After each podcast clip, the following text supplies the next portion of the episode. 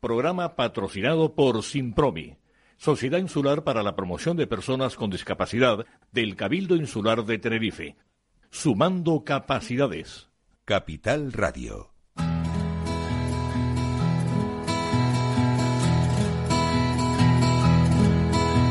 Comienza la caja de Pandora. Al verte sonreír. Al verte sonreír.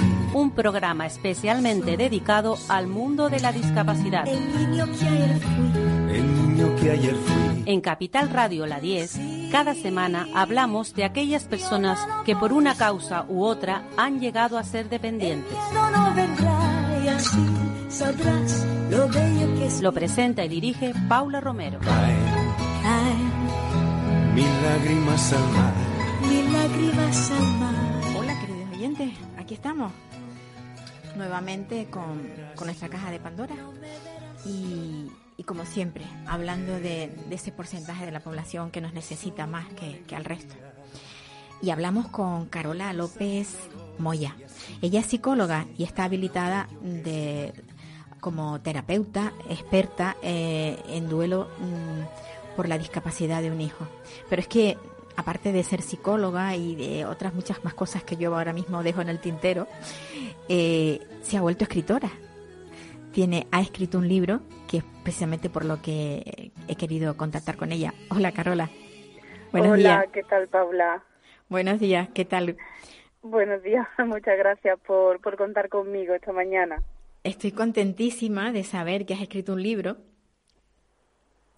Sí, efectivamente, eh, he escrito un cuento ilustrado eh, basado en la historia de, de mi niña, para, no sé si alguna vez ya he hablado aquí de, ella, Alicia, que, que por una negligencia médica pues tiene parálisis cerebral severa. Ujú. Sí, sí que nos hablaste, nos hablaste y yo lo que siempre eh, lo que siempre he pensado es que no es lo mismo que hable una psicóloga que tenga el título y que te hable de lo difícil que es tener un hijo con discapacidad y de lo mal que se pasa, que lo hable alguien que realmente lo ha pasado, porque es que en ti se cumplen las dos cosas. Eres psicóloga y además tienes esa empatía que tienes que tener por fuerza porque estás viviendo la vida de, de cualquier familia eh, con una persona con discapacidad. Pues sí, la verdad es que la vida me ha puesto ahí. Eh, soy psicóloga y, y a partir de lo, lo que me ocurrió con Alicia, pues he enfocado todo mi, mi formación y mi acción pues a ayudar a las familias que estén en mi misma situación, porque vivimos una situación especial y además no está reconocida socialmente. Eh, vivimos un duelo por la discapacidad de nuestro hijo, porque ellos pierden la salud de forma permanente. Y eso hace que nos tengamos que despedir de muchísimos proyectos vitales, eh, despedir de muchos roles que teníamos anteriormente y dar acogida a una nueva situación y, y roles sociales y personales que, que no nos habíamos ni planteado. Sí, porque cuando, cuando llega a una familia una personita con una, con una problemática, la vida nos cambia. Exacto, Mm, cambia muchísimo y es muy significativo, no es un cambio pequeño, sino es un cambio significativo. Si es una familia mm, típica, ¿no? Como las construimos, aunque hay muchos modelos de familia, ¿no? Pero típico madre, padre, los hermanos, pues a lo mejor uno de los dos eh, va a tener que dejar de trabajar, que además suele recaer en, en nosotras la carga. Eh, eso significa despedirte de tu proyecto profesional, mm, tienes que dedicarte a cuidar y aprender a ser enfermera, fisioterapeuta, mm, a- psicóloga, si tienes que hacer cosas con el niño o con la, o con la Sí. niña eh, para estimularla. Eh, es decir, que es un cambio de 180 grados en, en la vida, pero no está reconocido. Yo no me he encontrado profesionales de la salud que me reconozcan esto. Simplemente me dicen, bueno, menos mal que está viva tu hija, ¿no? Y ya con eso, Te tienes Es que dar por que- satisfecha. sí. Es terrible, es terrible, porque además hay otra parte que también se desconoce y es las pocas ayudas que se tienen. Exacto. Mm. Ese es el lado, digamos, más crudo, dentro de, de, la crueldad que tenemos ya, porque yo siempre digo que cuando pasa estas cosas es como que la vida te, te ha estafado, ¿no? Pero en esa estafa nadie te está ayudando. Exacto. Efectivamente, es que además, Paula, ocurre que la creencia popular es que tenemos muchas ayudas, pero la realidad es que no solamente no tenemos ayuda, sino que la propia administración te pone obstáculos. Sí. Es, es como una carrera de, de fondo o de obstáculos, ¿no? Es, mm, cada vez hay que pelear. Mira, el otro día eh, yo apunté a mi hija a la escuela de verano de mi pueblo y resulta que, como todas las madres, eché los papeles como decían las instrucciones. Enseguida me llamaron al día siguiente para una reunión en el ayuntamiento con servicios sociales, como con un poco de estado de alarma, sí tenían buena voluntad, pero tenían miedo, además yo lo percibí, que había miedo en, ay, ¿cómo vamos a gestionar esto? Tal y cual. Entonces tuve una hora eh, eh, dándole explicaciones de que mi hija era una niña más, una vecina más del pueblo, que tenía derecho a disfrutar de esa escuela de verano y que, porque claro, me decían, es que la realidad es que no hay recursos. Digo, mira, para mí eso tiene que ser transparente, porque mi hija es una niña más del pueblo. O sea, no, no puede ser discriminada porque tenga discapacidad. Pero al final lo han entendido, han tenido muy buena voluntad, tanto el ayuntamiento como la empresa, y mi niña ayer empezó a disfrutar de su escuela de verano. Pero fíjate tú que yo, como madre, tuve que perder una mañana en ir allí, reunirme, pelear por mis derechos, y yo me considero una mujer mmm, muy carácter fuerte, aunque eso lo he desarrollado ahora, ¿no? Pero peleo las cosas. A lo mejor otra madre no tiene fuerza, no tiene ganas, no tiene recursos, no tiene... No, y no tiene incluso argumentos, porque tú además incluso tienes argumentos técnicos que van a, a rebatir todo lo que ellos te digan. Claro, porque tengo la fuerza para claro. eso, ¿no? Pero yo sé que hay madres que están en un momento muy vulnerable sí. y no lo tienen. También, ¿sí? también. Y, y lo y único entonces, que es, se les ocurre irse para la casa, ponerse a llorar, eh, pues a mi niña o a mi niño no, no le dan lo que por derecho le corresponde y así eh, incluso se van encerrando las familias en sí mismas. Exacto, sí, sí, ah. sí, hay una cosa de, bueno, bueno, pues yo no lo llevo, yo me quedo en mi casa eh, y yo asumo toda la carga de la discapacidad, ¿eh? no de nuestros hijos toda la carga y eso es un mal endémico porque te va afectando la salud física y mental. Sin duda. Porque nos echamos una carga extra, porque no confiamos en el sistema y en las personas que tienen que a, a cuidar de sí. nuestros hijos, ¿no? Yo, yo he hablado con madres que me dicen, pero tú confías en la gente. Y digo, hombre, yo es que quiero confiar. Claro que sí. Porque si yo no confío, si yo me quedo con mi hija todo el verano en casa, yo ni puedo trabajar, ni puedo ir a, a, a ni puedo autocuidarme, que son, es lo, son los pilares en los que se mantiene mi salud física y mental, ¿no? Claro, claro. Entonces, fijaros cómo está todo relacionado. ¿Mm? Y que y... yo también lloro, ¿eh? Que esta mañana me da una, un loto de llorar claro, porque claro. he estado con el tema de las plazas de movilidad reducida, Paula, que eso de verdad yo no sé cómo... En, en, no... en, todas partes está igual. Yo creo, yo creo que mm, esto es cuestión de que la población que está bien tome conciencia de que en cualquier momento le puede pasar.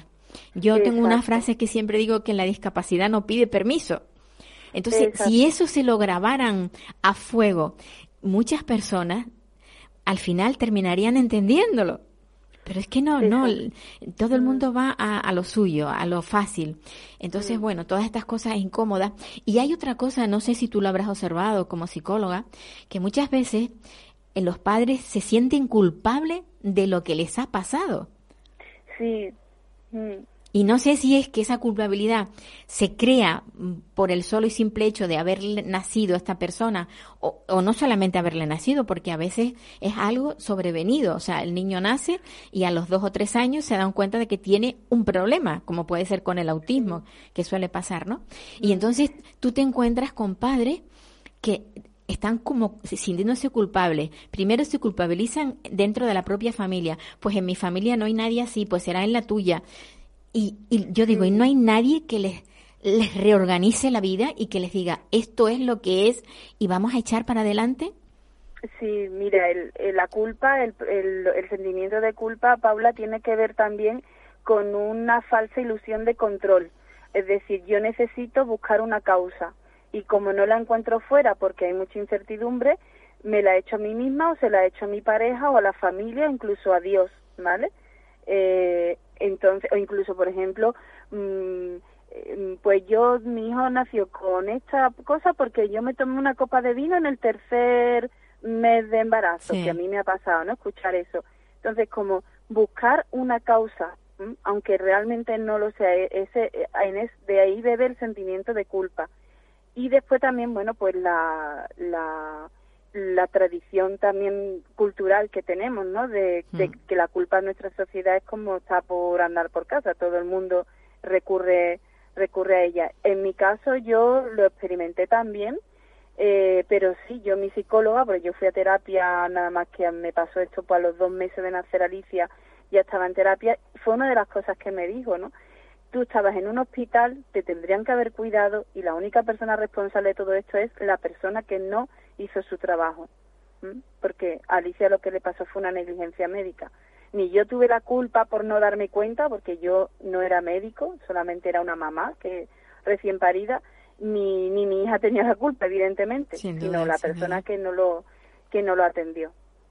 Oye, y esa, esa negligencia al final, ¿tú has logrado que, que asumieran la culpabilidad y, y, y les indemnizaran, por ejemplo?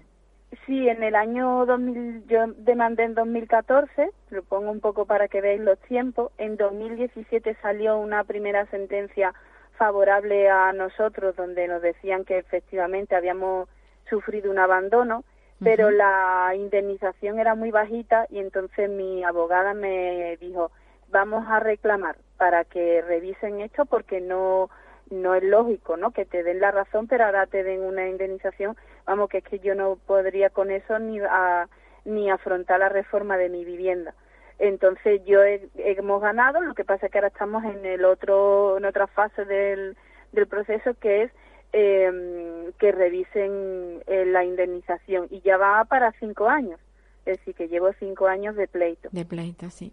Con, que Además, con el desgaste que eso supone también. Sí, exacto. O sea, tú- es tú emocional muy Te, te, te- te venía una, una niña perfectamente por una negligencia médica.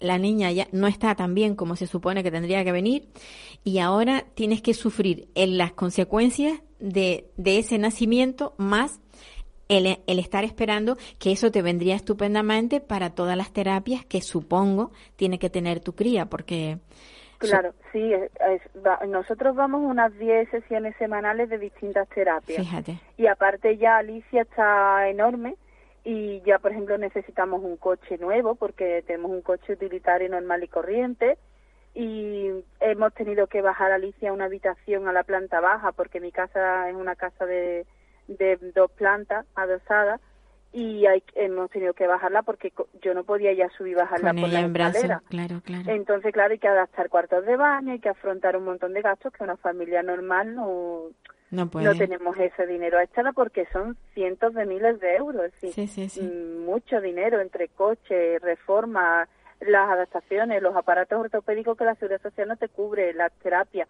Es decir, una discapacidad motora es muy, mm, muy, muy cara. Sí Y, y nada, se- a raíz de esto se me ocurrió, bueno, no se me ocurrió, eh, el cuento de Alicia surge en mi proceso de terapia, Paula, porque yo tenía que poner fuera lo que me había pasado. Yo necesitaba contarlo muchas veces. Y empecé a dibujarlo y a escribirlo. Y resulta que se me quedó ahí en el tintero varios años hasta que el año pasado, bueno, pues lo rescaté y lo y lo puse y lo hice visible porque yo creo que necesitamos hablar de, de la discapacidad y de lo que supone una vida con una parálisis cerebral. Pues sí, sí, sin duda. A mí hay una frase que me que he, he leído por ahí tuya, eh, el nacimiento de tu de tu segundo niño que te dio la vida, ¿no? Te dio eh, te dio la, la alegría que no que te robó que te lo, que te robó eh, esa negligencia, eh, te la dio tu, tu niño. Mm. Sí, fue una forma de, de sanar esa primera experiencia. Esa de herida tan grande, que- sí, sí. exacto, que me robaron. Y entonces, bueno, aunque sí es verdad que pasé mucho miedo en el embarazo y en el parto, pues yo me, me informé, estuve muy autocuidada durante ese, ese embarazo y parto. Y bueno, pues mi niño es una maternidad totalmente diferente que estoy saboreando minuto a minuto, Paula. Claro, sin duda, ¿no? Y además de una manera muchísimo mayor que cualquier otra madre que no tenga el problema que has tenido tú de entrada. Claro, mm, porque tú ves cosas que, que con Alicia hemos tenido que trabajar muchísimo, por ejemplo, que se mantenga sentada, y, y, Héctor, pues esos hitos motores, pues los hace solito. Es solito, él se sentó cuando tú menos te lo imaginabas. sí, además fue un niño muy precoz, con cuatro meses estaba ya en postura de gateo. Porque claro, yo, yo no lo estimulé, yo a mi hijo no lo estimulé porque digo, ¿para qué voy a estimularlo? Que, que ya bastante tengo con Alicia. Pero mi hijo en, con nueve meses estaba gateando que parecía, vamos, una corría eh, a cuatro patas por, por todos sitios y, y bueno, un niño que habla muchísimo, con casi tres añitos que, que cumplir el año que viene y, y lo estoy disfrutando, bueno, no tengo palabras para describir lo que estoy viviendo con él. Seguro, mm. seguro, yo te entiendo perfectamente. te entiendo muy bien, muy bien. Pues yo, a mí lo que me ha gustado es eso, que tú hayas sido capaz, porque eh, eso que has dicho de, de, escribir, mm, casi siempre las madres que, que vierten en el papel toda esa angustia que se tiene, esos temores, todo eso, al final yo creo que es una terapia muy buena. Sí. Mm. En el fondo, casi casi es una terapia. El escribir, yo siempre he pensado que para determinadas personas les sirve de terapia. Y el caso tuyo, o sea, no sé si te ha servido de terapia, pero desde luego, ahora quien vea todo lo que tú, quien lea todo lo que tú has escrito y disfrute de, también de esos, de esos dibujos, porque sé que lo has ilustrado, eh, le va a venir muy bien, ¿eh? Sí, está llegando ya algunas madres que tienen niños con y niñas con discapacidad, igual que Alicia, y la verdad que se están emocionando muchísimo porque ven su vida casi reflejada ahí. Aunque yo cuento mi historia particular, pero es que muchos hemos vivido prácticamente lo mismo, ¿no? los, primeros días de ingreso, el diagnóstico catastrófico, la lucha que llevamos después, la parte del duelo, porque tenemos que permitirnos llorar, no, no quedarnos solamente en la tarea y después pues terminar recuperando la, la felicidad y, y, y, viviendo, ¿no? Que, que nos lo merecemos como, como otro tipo de familias y personas que no les ha pasado esto, ¿no? Y, otra, y pues, otra cosa, eh, Carola, tú como psicóloga, el, el mantener la familia unida, porque tú sabes que hay muchas familias que después de un trance de estas características, al final se desintegra, la familia se va, el, casi siempre vuela el padre, no se sabe por qué, a lo mejor es el más débil, no lo sé. Bueno, yo creo que tiene que ver con, con la forma de afrontar los duelos. Sí.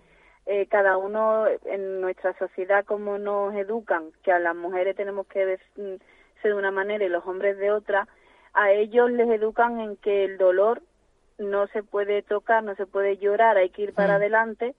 Mm, yo recuerdo a algunos hombres que han venido a la terapia que me han dicho, dice, es que yo si entro en el dolor, lo que hago es cortar cabezas.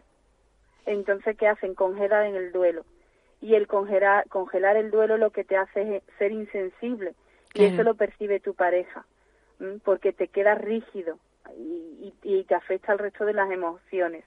Entonces, claro, al final la pareja cuando tiene que afrontar problemas pues se rompe porque no se entienden, no hay no hay se rompe el proyecto de, de pareja, se rompen los proyectos de maternidad y de paternidad.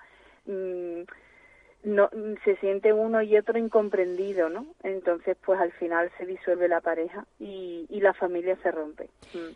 ¿Tú ahora mismo vives en Sevilla o en un pueblo de Sevilla? Sí, en un, en un pueblecito de, de las Jarafe, en Bollillos de la Mitación. Y en esa zona en la que tú vives, eh, ¿cómo está el tema de la, de la atención temprana? Porque otra de las cosas que de los que adolece eh, el sistema eh, de salud español es que la atención temprana se termina a los seis años y a los seis años se supone que ya el niño está perfectísimo y ya está muy bien y ya no necesita atención. Efectivamente, mira, pues yo cuando Alicia pedí la atención temprana para ella, me daban en el pueblo de al lado una lista de espera de un año. Entonces yo me fui a la pediatra le dije que eso no podía hacer porque un año es atención temprana, no es atención tardía. Y entonces me, buscaron una plaza en el centro de Sevilla. Así que yo llevo pues prácticamente seis años desplazándome al centro de Sevilla desde mi localidad, que son 25 kilómetros, más todos los atascos y tal, eh, pues todas las semanas, una y dos veces en semana. Entonces ahora ya precisamente al final de este mes, eh, como Alicia cumple los años el 27 de agosto, pues se acaba la atención temprana para ella. Es la única, la única sesión que teníamos gratuita. Entonces ya pasamos a tenerlo todo de pago a partir de los seis años, pero mi hija sigue teniendo parálisis cerebral. Evidentemente no, no se ha curado porque estas discapacidades no tienen cura. Claro, claro. Es que además es eso, es, es, la falta de, de, entendimiento. O sea, a ver, que la persona tiene esta afección y que eso no va a curársele. Y que además necesitará casi, casi toda la vida de esa atención. Exacto. Mm. Entonces, bueno, no sé, yo creo que mm, tenemos que cambiar, tenemos que cambiar. La, las administraciones tienen que darse cuenta de que, de que la realidad que, que vivimos es una y ellos, pues, quieren darnos otra. Yo muchas veces digo que a lo mejor haría falta tener en lo, entre los políticos pues más madres y padres con hijos con discapacidad. Lo que pasa es que como estamos tan ocupados cuidando a nuestros niños porque no tenemos tiempo, pues la pescadilla que se muerde la cola, ¿no? los políticos son totalmente ajenos a, a esta realidad, porque lo lógico sería es que mi hija, por tener la discapacidad que tiene, que ella no es nada autónoma, y necesita tantas terapias, recibiera un salario digno, ella, ella con un salario digno como pensionista y aparte tuviera atención domiciliaria. Porque yo no puedo estar cuidando de mi hija 24 horas, 7 días a la semana, porque yo no soy superwoman. Sin soy una mujer normal sin duda, sin duda, ¿no? además, trabaja, tiene otro hijo y lleva un negocio, es decir, que es muy complejo. es muy complejo, sí que lo es. Es que además tú piensas, en, un hospital hay tres turnos. ¿Por qué tiene que haber un solo turno en una casa? Exactamente. Donde hay una persona de estas características. Exactamente. Mm. Porque realmente si nuestros hijos estuvieran hospitalizados cada día, creo que recordar haber visto algún dato, pero andarían en torno a unos mil euros el día de lo que le cuesta la sanidad pública. Pero a nosotros como no nos paga nadie, le sale gratis. Pero lo pagamos con nuestra salud. Sin duda, sin duda. Así que esa es pues la, cuestión, Paula. Carola, me encanta hablar contigo porque aparte de, de, tener pues la visión como profesional, la tienes como, como madre afectada y yo creo que eso le da un plus especial a tu a tu bueno a todo lo que hablas porque realmente es así experiencia claro sí. a ver eh, por lo menos, ya, eh, yo lo que digo, ¿no? ya que me ha pasado, pues voy a intentar sacar esto para afuera, ¿no? Que, que los demás conozcan en la medida en la que mi vida y mis circunstancias me lo permitan. Y, y bueno, pues yo el, el cuento estoy muy contenta con, con haberlo puesto fuera, a la gente le está encantando. Oye, ¿dónde podemos adquirirlo? Pues mira, he tenido una suerte enorme porque a través de Amazon se puede vale, pedir. Perfecto y, y te lo llega a casa. Danos el título, porque a todas ah, estas pues se llama Super, Alicia. Super Alicia, vale. Super Alicia, ponéis Super pues Alicia y os va a salir. Es un, vale. La tapa es amarilla y tiene dibujada mi niña en el centro. Pues... Y, y vamos, un cuento ilustrado que además me decidí yo a ilustrarlo porque no encontraba a nadie y porque como era algo tan íntimo, digo, yo qué sé si esto lo van a saber. Y mira, me han salido los dibujitos, yo Buenísimo, estoy pues me alegro muchísimo. Carola, gracias, un abrazo muy, pues muy fuerte. Que, que no nos podemos dejar de, de, estar conectadas, ¿eh? No, no, no. Eh, yo te di las gracias por darme tu espacio y yo estoy encantada de hablar contigo porque hablo con una amiga. No lo dudes. un beso muy Venga, fuerte, un beso. Que tengas un buen verano. Gracias.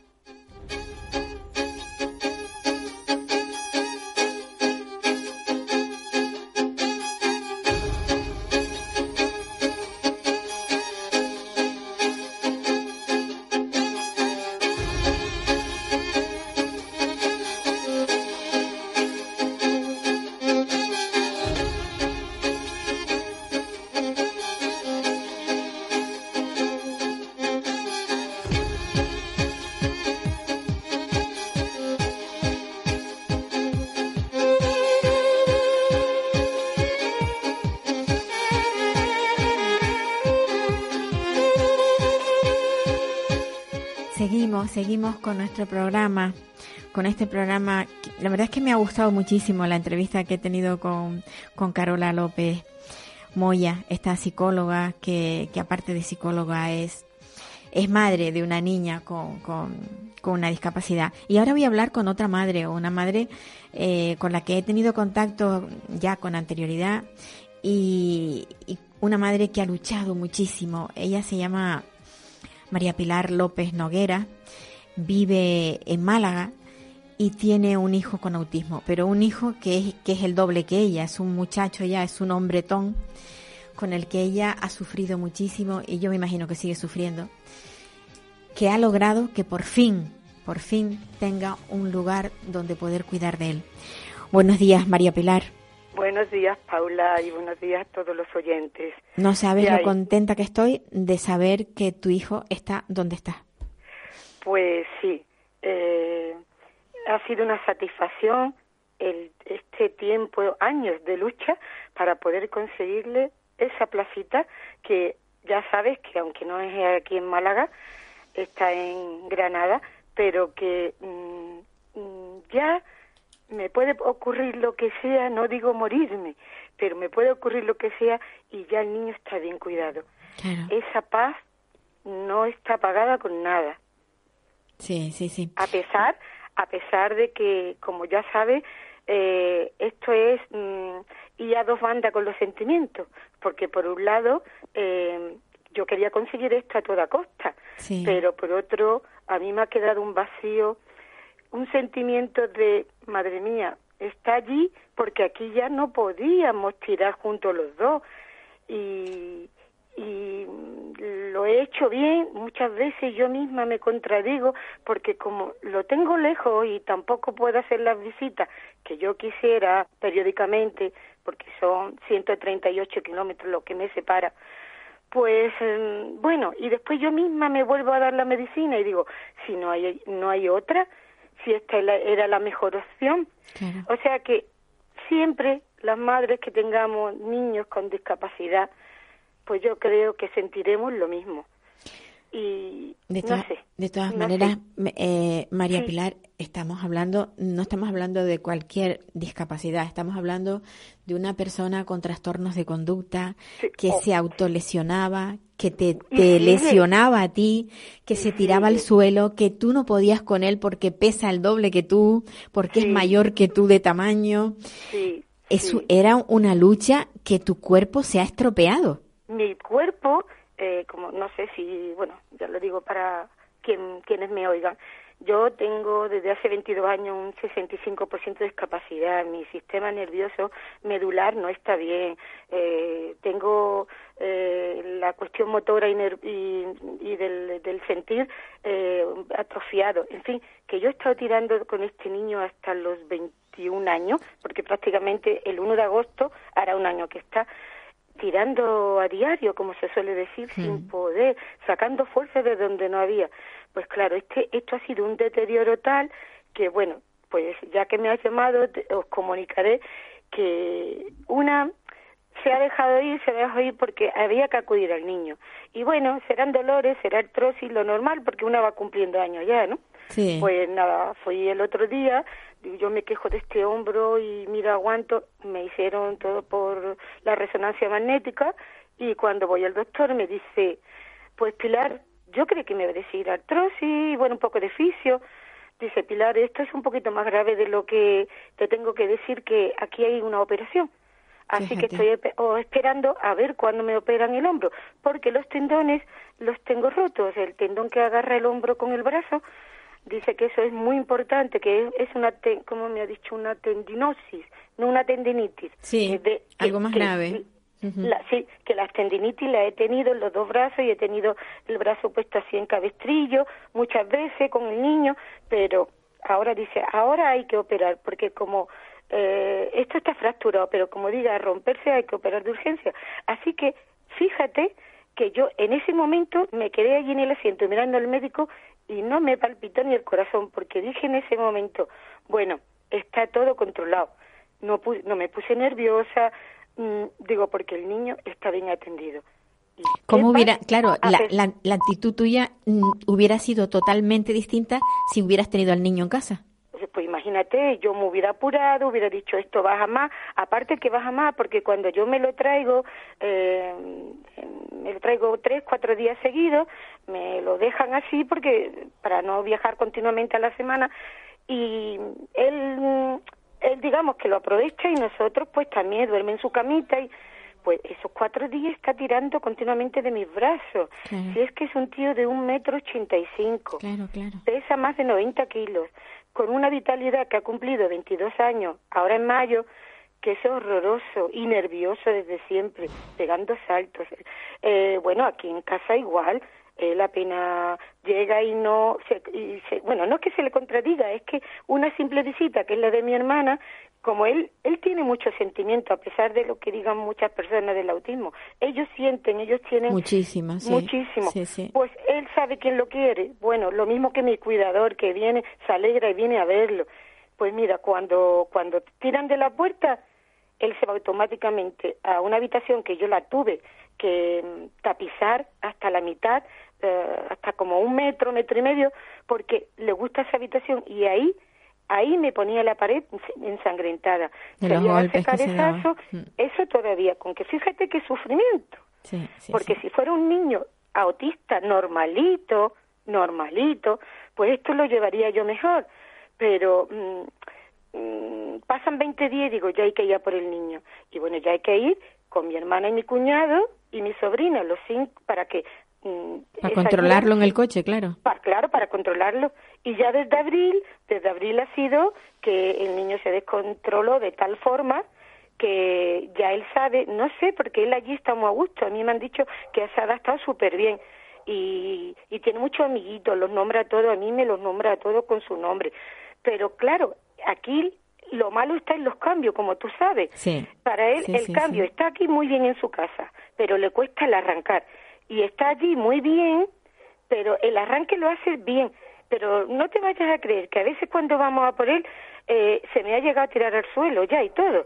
Está tan nervioso o tiene esa sensación de que van a venir a por él que allí está tirado, allí digo, bueno, pues entonces yo me voy para la casa con tu madrina, que es mi ti- su tía. Pues yo ya me voy. Y entonces un día hicimos eso y ya se levantó. O sea, que él siempre está tirado por los suelos. Eh, y tú- para tirar de un tío así, yo misma digo, yo no hubiera podido. El milagro que se ha obrado, pero tú sabes que se ha obrado porque si tú no das la lata y no das la lata, a mí esto me ha costado como cinco años de Sí, estar sin duda.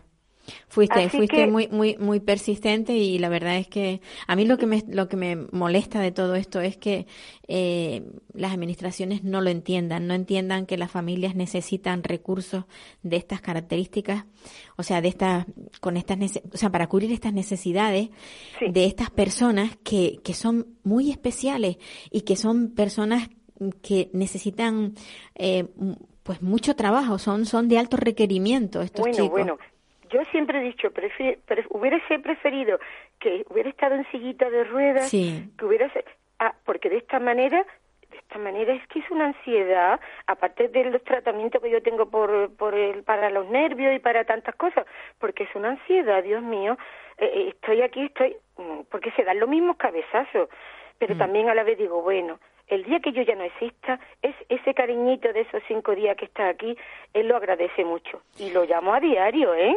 De todas, de todas formas, está- María Pilar, tú no piensas en el día que faltes, tú piensas que ya tienes un lugar donde él puede estar atendido.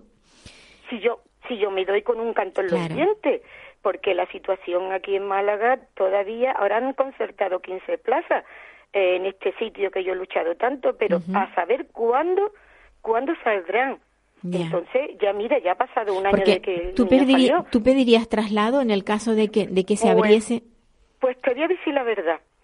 Aunque yo me tenga que fastidiar, mm, que sea yo la que tenga que ir, conducir el día de mañana, sea un transporte público, un tren, mm, yo veo aquello tan, tan con tanta naturaleza donde está, con un bosque tremendo de pinos, aquello mm, viendo Sierra Nevada que de cualquier ventanita se ve la sierra tan bonita, eh, tanto campo que yo te digo hoy por hoy, bueno, y desde que vi aquello, desde el 1 de agosto, me dijo la, la delegada de igualdad de aquí, Sí. me dijo, se le ha dado porque sabemos cómo, cómo está usted, que está desamparada y que está sola con el niño. Y esto ha sido, dice, solamente un traslado, no ha salido en ninguna plaza. Un usuario que ha volado y se ha ido a otro lado. O lo toma o lo deja. Yo dije en aquel momento, lo tomo. Pero con mi cosa de decir yo, madre mía, que tengo que irme fuera otra vez. Pero mm, me dijo la señora, a lo mejor incluso tanto le gusta, dice, porque el personal me han dicho que es excepcional, le dijeron a ella. Entonces, tanto le llega a gustar o lo ve usted tan que dice, pues yo ya no muevo al niño de aquí, Claro, claro. porque yo lo pienso y ya ve- es para venir a la casa y mira la que me arma, pues imagínate tú otra vez que él tenga que conocer, adaptarse nuevo. a todo. Sí, sí. El médico lo ve correctamente, el niño está malito con los oídos, ha tenido una infección de oído. Me lo han tratado, es que lo tengo que decir, Reina Sofía, hoy por hoy, para mí, no conozco nada, pero para mí es lo mejor. Aquello Pues se me, llama me Reina al- me alegro muchísimo. Y una cosa, ¿eso lo lleva la, la, la- esto la, el propio gobierno o, o lo lleva? La Diputación, Ajá, eso lo lleva la la Diputación, Diputación. sí, de Granada. Y bueno mm, muy contenta ya te digo la psicóloga eh, mm, está siempre pendiente desde punto y hora. Yo tengo contacto a casi a diario porque me llaman para las conductas del niño siempre in- in- inventando a ver qué es ellos desde allí y nosotros desde aquí unidos por ambas partes. Eh, la psiquiatra lo mismo, aumentando, disminuyendo, porque es que con todo lo que se le da, y puede, y puede. Y ya en el coche es que ya se lía a dar patadas, a tirar pellizco, que él no, es, no agrede nunca a nadie, pero claro, cuando ya ve que, que va para allá, ya desde Loja los, los otros días se puso mortal.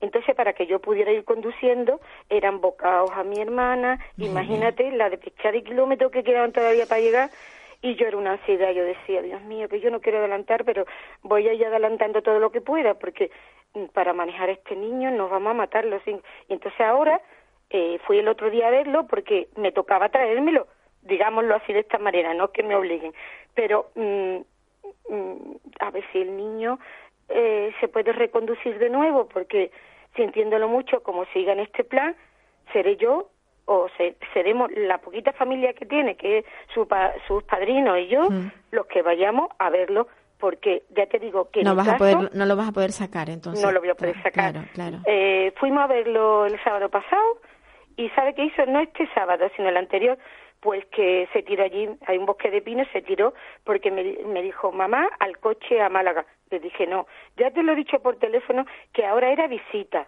Eh, eh, es porque mamá, bueno, mamá tiene ahora un pie que ha- hace dos, bueno, hacía dos que tres no puedes días que estar me- con él. que se me ha partido un dedo aquí en la casa y tengo un, un, un zapato ortopédico y me llevó mi hermana, condujo ella.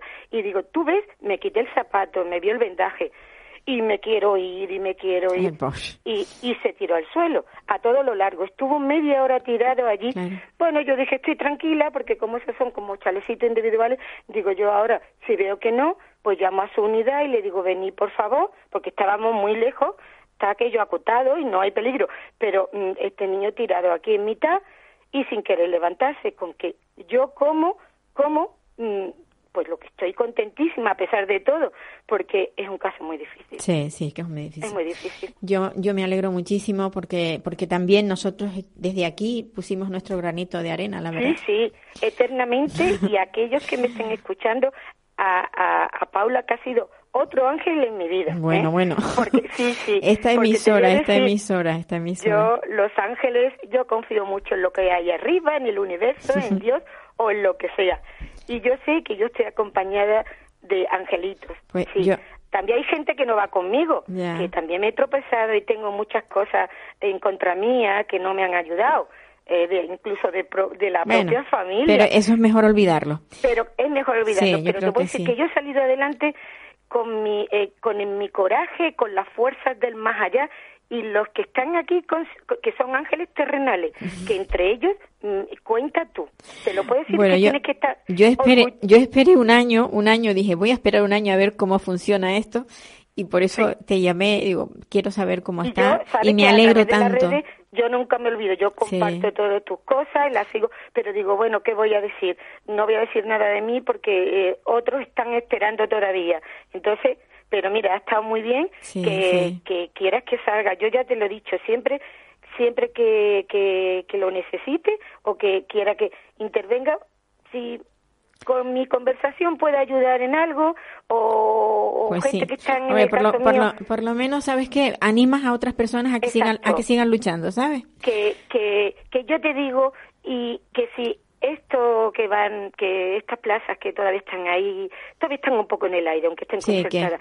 que Si luchen esto por ellas. hubieran unido conmigo en esa lucha del Facebook, que no paro de decirlo, en esa lucha del Facebook, no, no yo pidiendo, sino la otra pidiendo por su lado, Sí, el sí, otro, sí, sí, sí. hasta llegar a 40 o 50 que éramos, eh, Se hubiera esto logrado algo. Se hubiera sí. abierto Sin mucho duda, antes, sin pero duda. a mí no me han hecho caso los propios compañeros y me he visto sola.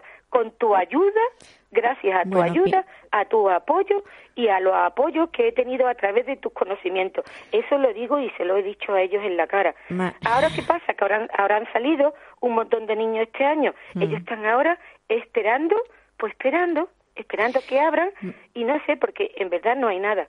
No es lo mismo que estemos todos juntos, que vayamos todos por Sin la lugar a unión dudas. hace la, fuerza. la unión hace la fuerza, sí. María Pilar, un abrazo fuerte, fuerte y cuídate mucho.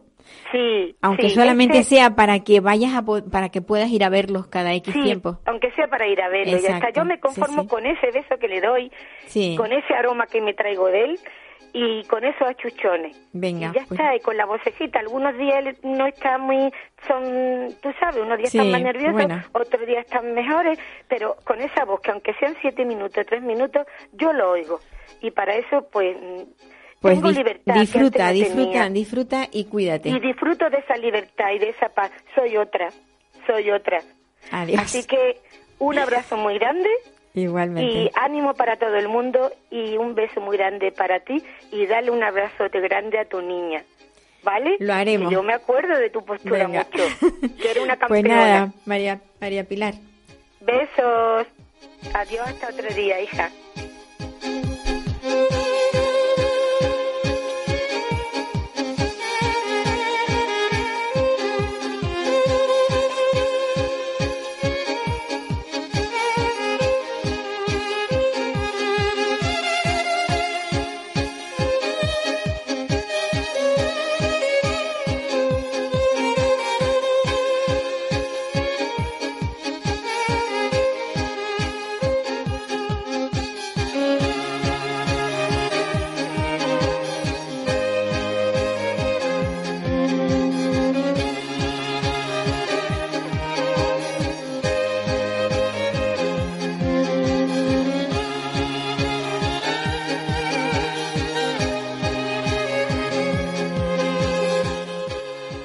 Pues aquí estamos y seguimos, seguimos después de hablar con, con María Pilar López, que desde Málaga nos contaba, bueno, pues cómo, cómo está viviendo ahora su vida después de lograr que, que su hijo con, con autismo y trastornos de conducta lo estén cuidando en un centro y en un centro que no está en Málaga, que está en Granada, pero bueno, que ella se conforma con tenerlo próximo y que, y que está tratando de reemprender su vida.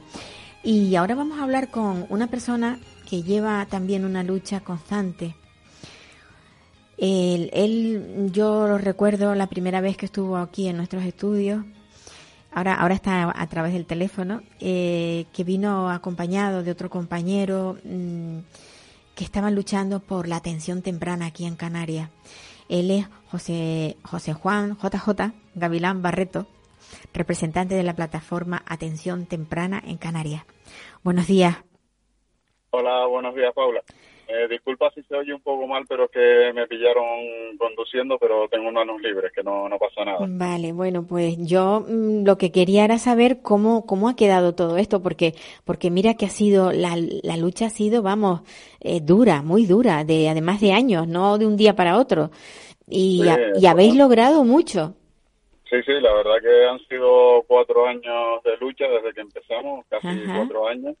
Y sí, hemos, parecía que no, pero al final hemos conseguido una gran cosa, que es que hemos sacado una ley para toda Canarias de atención temprana, que éramos la única comunidad española que no tenía ningún tipo de regulación en este sentido. Sí. Y la verdad que al final el trabajo de los profesionales profesionales, las familias y después asociaciones que se nos han unido, pues creamos un documento que se lo ofrecimos a, a todos los políticos, a todos los grupos políticos y yo creo que ese fue también un, un punto clave que a pesar de ser Nadia Nay quien quien comenzó este proyecto por el grupo Podemos, ella desde el primer momento nos dijo que el documento lo hiciéramos nuestro y que hiciéramos con él lo que quisiéramos. Incluso ella nos dijo que era preferible presentarlo nosotros y hacérselo llegar a todos los grupos y así lo hicimos y la verdad que, que muy bien, tuvo muy buena acogida y de hecho el día que se aprobó vamos, eh, yo nunca había visto todo el pleno de del pleno del Parlamento. Del Parlamento, sí. Ah, sí, del Parlamento, todo el pleno en pie, aplaudiendo y toda la gente se dio la circunstancia de que estaba también allí la plataforma de, de los niños robados, que estaban también haciendo una ley y estaban allí en el pleno. La verdad que hubo un pleno un lleno absoluto y ya te digo, una vez que se aprobó la ley, pues todo el mundo en pie aplaudiendo, porque ha sido una lucha muy, muy larga y muy dura, la verdad. Sí, sí. Hombre, yo, de verdad que es un orgullo pensar que, que unos padres eh, así de la nada se reúnen y de pronto eh, son capaces de, de, mover esto y de obligar a un gobierno, de obligar a un, a un gobierno a que cambien la ley. porque realmente ha sido así más que la cambien que, que la creen. Que no o que la creen, sí, sí, que la creen. Sí, no, yo me acuerdo, como estabas nombrando, la primera reunión que tuvimos, que tú me estuviste asesorando de cómo hacer una asociación, que con una asociación íbamos a tener más fuerza. Sí, porque yo, eh, yo es que como los veía solos, yo decía, uy, tenéis que hacer algo, algo, pero vamos, una plataforma, una asociación. Yo, yo recomendaba más una plataforma que asociación. Sí, una plataforma, sí. una plataforma. Sí, sí. Bueno, mm, a mí, a mí, ya te digo, me satisface muchísimo saber que habéis llegado tan lejos. Pero eh, mm, a los seis años el niño no termina con su con su problema. ¿Habéis logrado algo más? Eh, vamos a ver, eh, nosotros fuimos un poquito inteligentes. Ya habíamos conseguido que se alargara más en, la, en, lo que es el resto de la península, en el resto de comunidades. Justo el día del cumpleaños se acaba la atención temprana. Nosotros conseguimos que nos dejaran un añito más, que por cumplir hasta los siete años. Y conseguimos que, que nos, nos hicieran un año más, pero en la ley hemos colado un, un pequeño, una pequeña salvaguarda eh, que la, la, pusimos a ver si tirando barro si colaba y la, al final coló. Y es que si existen informes médicos favorables para que la para que el menor necesite siga necesitando a partir de los seis años esa atención se le siga dando Qué bien. Con informes médicos. Qué bien, qué bien. Con lo, con lo cual no hay un límite de edad establecido. Nosotros, yo estoy también en una plataforma nacional, como, como bien sabes, de PACTI, donde una de las cosas que buscamos es que al menos eh, la atención temprana se, se prorrogue hasta los 18 años, que es cuando deja, un niño deja de ser niño.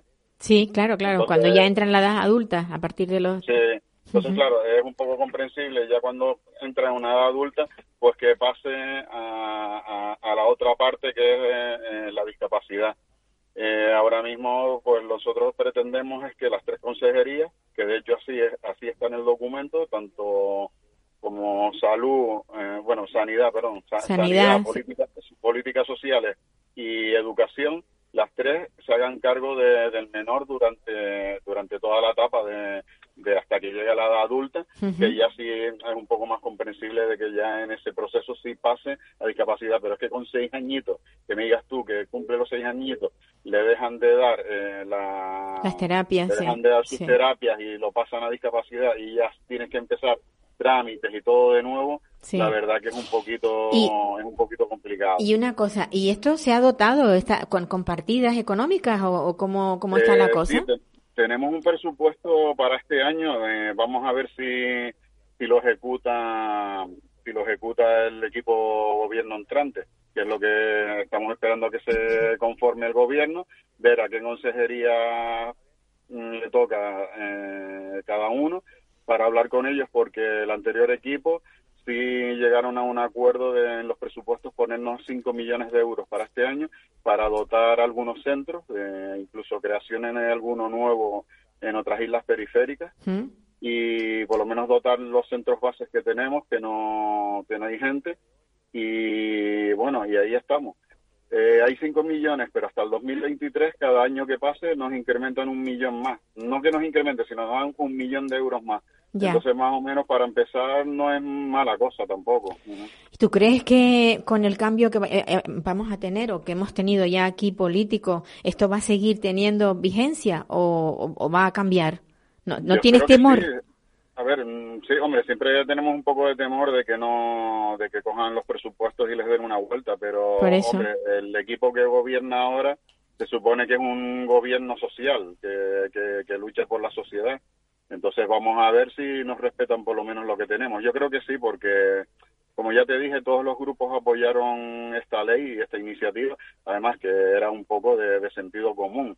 A ver, Sí. que son niños, son lo- los menores, no tienen ningún tipo de protección, solo el que le dé las familias, los profesionales y en este caso los políticos que han ayudado también a que se protejan sus derechos en este caso y la verdad que en ese sentido estamos muy contentos y ya te digo yo a ti te lo he agradecido mucho porque fuiste Yo- de las personas que nos apoyó desde el principio nos dio bastante eh, cabida a nivel de, de prensa de, de- de denunciar la situación en los medios y eres una de las personas que más que nos, más nos apoyó y siempre te dado las gracias en las redes ahora lo estoy haciendo siempre que tengo oportunidad te doy las gracias Pero, pie- pero a ver, son- JJ, piensa, esta emisora, este programa está para eso.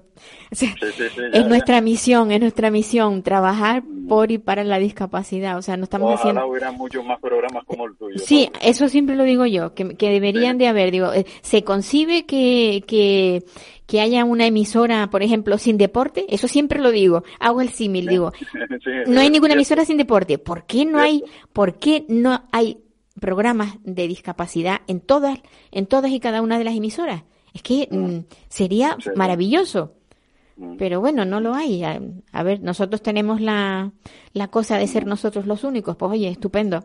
Eh, hay una cosa que, sí, que es una pena. Sí, hay una Sí. cosa que, que, volviendo otra vez a quienes gobiernan, yo me, me encantaría que los servicios sociales eh, los llevara, o sea, la Consejería de, de Asuntos Sociales estuviera llevada por por gente con sensibilidad, por ejemplo, no sé si no, sé- no sé cómo cómo está la cosa, no sé si sabes tú quiénes son los que van a llevar. Mm, Todavía, la verdad que creo, no se han oído No ni siquiera rumores ni nada. No, no he escuchado yo nada de, de ningún grupo de... Aquí en La Laguna sí se han repartido, que es de la gente que, que yo conozco. Sé que la gente de Unidas se puede a quien le ha tocado todo lo que es la parte La social. parte social, sí. Ah, y pero de lo que es el gobierno de Canarias aún creo que están todavía un poco en Dilucidando, a ver quién es. quién- ah. Y una cosa, yo recuerdo haberte visto a ti en el, eh, en el, no sé si fue en el Congreso, eh, allá en. Madrid me refiero. Sí, sí. Me, ¿Ibas en representación de Canarias o ibas en representación de una plataforma a nivel nacional? No, iba, iba con, eh, a ver, eh, eso fueron unas jornadas que nosotros un poco pedimos desde la plataforma Sí. de. Hicimos presión para que se hicieran algún tipo de jornadas en el Congreso y al final el Grupo Podemos las realizó. ¿Fue en el Senado o en el Congreso? En el, en el Congreso, en el En el Congreso, Congreso. de los Diputados. Ujú. Eh, y sí, vi la- me enseñaron todo aquello, es impresionante aquello, vi los tiros de tejero y todo. la verdad que es curioso. Hombre, Y- cuando se es de provincia y se va a la capital y se ven todas estas cosas, pues supongo que sí. La verdad que sí. Pero sí, fueron unas jornadas muy interesantes porque allí conocí a profesionales muy buenos como María José Max, que, que es una persona excelente, que lucha por una por lo que nosotros luchamos, una atención temprana Pues- que vaya más allá de los seis años. Ella es una de las que ha hecho Pues. JJ, se nos acaba el tiempo. Pues, Bueno, un nada, abrazo, un abrazo muy fuerte y, y sigue, sigue luchando, porque Sí, tú sí, sabes no, que esto no que- se puede parar. No, no, eh, ahora queda la lucha de los centros, que es lo que importa, que es Pues donde se dan sí. Venga, hasta otra. Muchísimas gracias, Paula. Venga. Venga. Pues queridos oyentes, se nos acabó el programa. Con cosas buenas. Hoy hemos hablado de, de- de tres cosas que me han, vamos, que estoy satisfecha. Ya la próxima semana seguiremos hablando de otros temas. Me voy si hoy por fin pruebo el champán. ¿Puedo? No,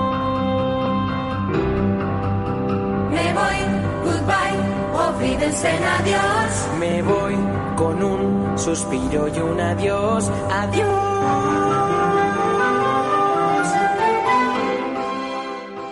Programa patrocinado por Simprovi. Sociedad Insular para la Promoción de Personas con Discapacidad del Cabildo Insular de Tenerife.